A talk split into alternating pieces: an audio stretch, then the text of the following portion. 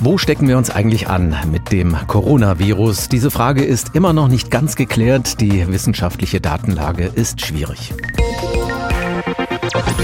Und gerade in den Wochen rund um die Höchststände der bisherigen Infektionswellen ist nicht ganz klar, wo sich die Infizierten angesteckt haben. Strittig ist da vor allem auch ein Punkt, was ist mit den Kindern und mit den Schulen?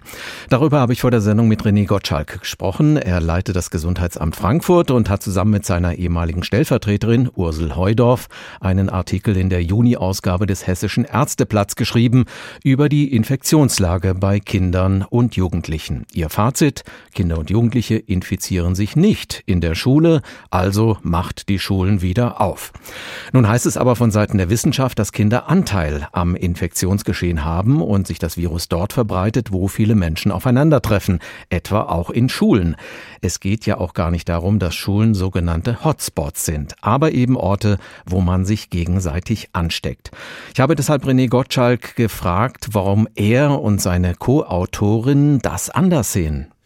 Nun, das sehen wir deswegen anders, weil wir in Frankfurt ein sehr gutes System aufgebaut haben, um allen Fällen, die in Schulen oder in Kitas auftreten, nachzugehen. Und wir haben schon sehr früh, also bereits letztes Jahr, festgestellt, dass zwar immer wieder Infektionen in Schulen vorkommen, aber diese Infektionen werden nicht weitergegeben. Das heißt, es bleibt an dieser Stelle dann auch stehen und die Schule kann ganz normal weitergeführt werden. Und was wir jetzt gemacht haben, ist einfach Folgendes. Wir haben die Zahlen des RKIs genommen, also Robert Koch Institut, weil jetzt ja eine Testpflicht bestand, sodass wir also im Prinzip eine komplette Kohorte hatten ohne Dunkelziffer und haben eben genau das wieder festgestellt, dass die Ansteckungen zu Hause stattfinden und nicht in der Schule.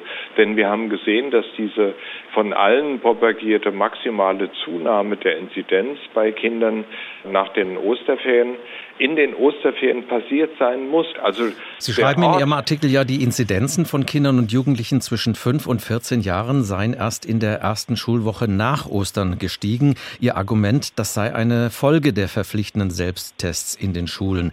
Der Anstieg in diesen Altersgruppen erfolgte aber laut den Daten des RKI schon in der Woche davor, der letzten Osterferienwoche, also ohne verpflichtende Selbsttests in Schulen. Wie erklären Sie sich das? Nun, das Maximum des Anstiegs ist ja dann erst in der Schulwoche und danach hat das stattgefunden und es gab wirklich einen Punkt, einen einzigen, wo Donald Trump recht gehabt hat, nämlich wer viel testet, findet auch viel. Nur die Frage ist, was findet man dann an positiven Fällen? Es ist tatsächlich so, dass bereits vor Öffnung der Schulen die Inzidenzen bei den Kindern stark angestiegen sind, was überhaupt nicht überraschend ist und dass eben ein Maximum zugestrebt hat während der ersten Schulwoche, zweiten Schulwoche, weil einfach dort verpflichtend getestet wurde. Und bei den älteren Menschen wurde eben nicht getestet, weil es keine Testpflicht gab. Es ist völlig logisch, dass dann auch vermehrt Fälle aufgetreten sind. Aber infektiologisch spielen die keine Rolle. Nun sagen Sie, die Selbsttests in den Schulen leuchten die Dunkelziffer etwas mehr aus. Gleichzeitig argumentieren Sie, dass so die Inzidenz insgesamt steige und die Schulen daher wieder in den Distanzunterricht übergehen mussten, die Kitas in den Notbetrieb. Was, wenn nicht das Auffinden von unentdeckten Infektionen, ist denn sonst der Sinn und Zweck der Selbsttests und der Tests insgesamt? Ja, das ist eine gute Frage. Also es gibt mittlerweile auch viele Hinweise darauf, die genau das bestätigen, was wir auch sagen. Selbsttests und anlassloses Testen ist absolut unsinnig. Und dass die Schulen wieder zumachen mussten wegen der ansteigenden Inzidenz, ist auf Gesetzeslage zurückzuführen. Ein Gesetz, das Notbremsengesetz tituliert wird. Für mich ist eine Notbremse etwas, was man braucht, wenn zum Beispiel aus dem Busch ein Wildschwein vors Auto rennt, aber nicht, wenn eine Inzidenz von 164 auf 165 steigt. Das bringt überhaupt nichts. Das sagt nichts aus die Kinder stecken sich in der Schule weniger an als zu Hause. Also allein aus diesem Gesichtspunkt sollte man die Schulen ausmachen, damit die Kinder eben nicht so oft zu Hause rumsitzen. Wenn die Kinder sich vor allem zu Hause anstecken, warum können Infektionen aus dem Privaten denn nicht im Unterricht an andere Kinder und Lehrkräfte in der Klasse weitergegeben werden?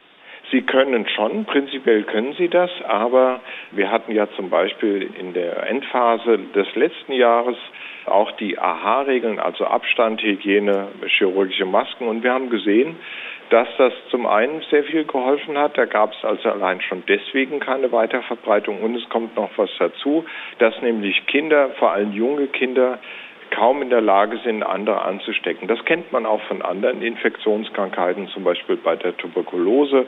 Wenn ein Kind eine Tuberkulose hat, dann gucken wir nicht, wen hat das Kind angesteckt, sondern wir gucken, wer hat das Kind angesteckt. Es hängt damit zusammen, dass Kinder wesentlich weniger Tröpfchen produzieren beim Sprechen. Auch der Hustenstoß ist geringer.